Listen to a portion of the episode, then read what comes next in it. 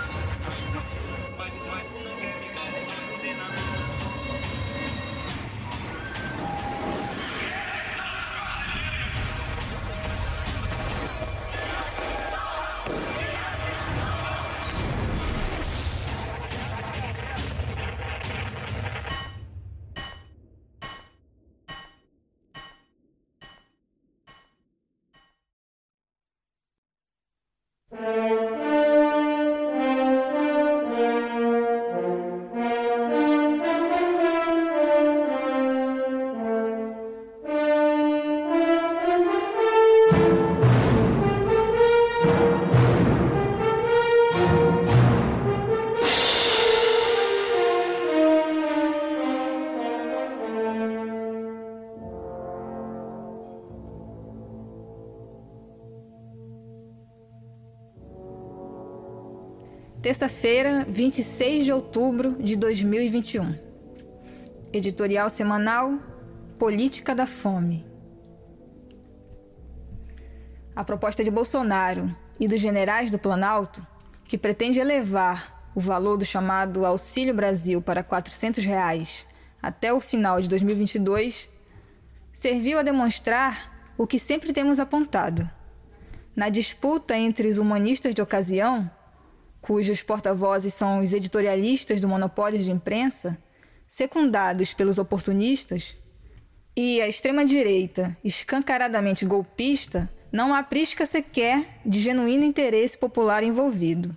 Trata-se de uma disputa no campo da reação, sobre qual ser a forma mais eficaz de manter as massas populares alijadas do processo político. É evidente que a manobra de Bolsonaro, que manda as favas o infame teto de gastos aprovado sob Michel Temer tem evidente cunho eleitoreiro.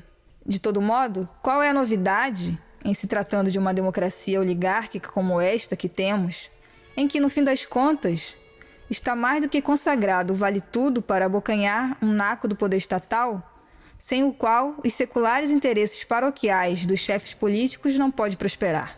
Desde sempre, tais programas sociais têm sido isso uma ínfima migalha do orçamento lançada aos pobres para mantê-los sob controle policial e eleitoral, quando em realidade o grande montante de dinheiro gerado pelas próprias massas laboriosas são destinados aos magnatas que controlam o aparelho estatal.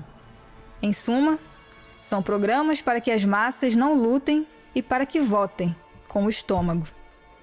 Lembremos, por exemplo, da reeleição de Lula e, sobretudo, das duas eleições de Dilma, quando sobre os beneficiários era lançada a chantagem de que, se não votassem nos seus padrinhos, teriam o programa cortado. São estes os termos desta máquina eleitoral azeitada no Brasil desde sempre pela miséria e encabrestamento de parcelas gigantescas da sua população. A prova de que tais programas não atingem, no mínimo, as estruturas econômico-sociais que geram as iniquidades é, em primeiro lugar, a sua perpetuação no tempo. E, em segundo lugar, o fato de que têm sido aplicados continuamente por FHC, Lula, Dilma, Michel Temer e Bolsonaro, ou seja, por representantes de quase todo o espectro político oficial. Na verdade, a única diferença substancial resiste no fato de que o capitão de extrema-direita tem pagado mais do que qualquer outro dos seus adversários. Só o montante desembolsado pela União a título de auxílio emergencial em 2020, aprovado pelo Congresso, é verdade, equivaleu a 10 anos de Bolsa Família.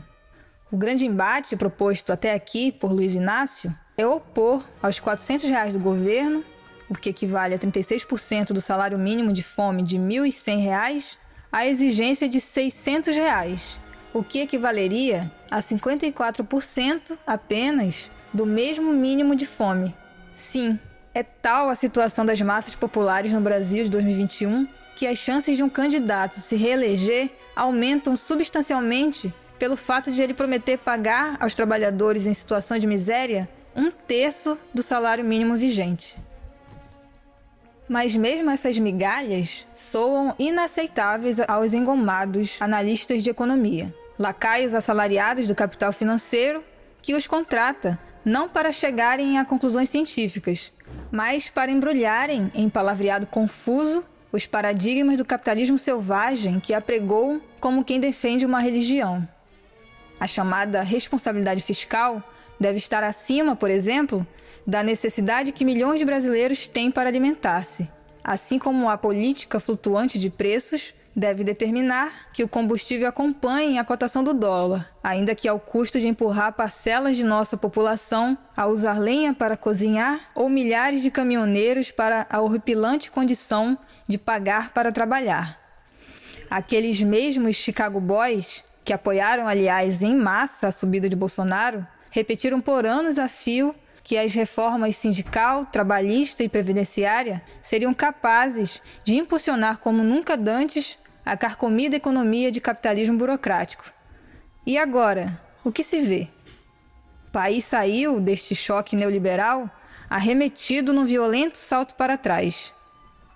É curioso registrar que um dos papas econômicos nacionais, considerado mesmo progressista por setores da esquerda oportunista, Delfim Neto, ministro da Fazenda mais longevo sob regime militar, e um dos signatários do AI-5, declarou em recente entrevista que assinaria o infame arbítrio de novo. Nada mais sintomático de como esta gente pensa.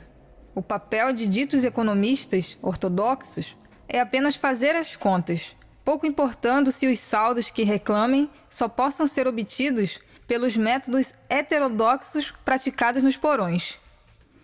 De todo modo, as causas da fome e da debacle econômica persistem. São estruturais e insanáveis nos marcos da atual ordem econômico-política de dominação. O latifúndio, monocultor exportador, os monopólios burocráticos brasileiros e os imperialistas estrangeiros instalados no país a reclamar benesses e isenções fiscais de toda ordem, a rapacidade do imperialismo, que drena não só boa parte dos capitais aqui acumulados, como as riquezas naturais e minerais de nosso solo e subsolo, no modelo quase que tipicamente colonial, são estes os fatores das nossas misérias tantas, econômicas, políticas e ideológicas. Dar cabo deles será a tarefa das novas gerações.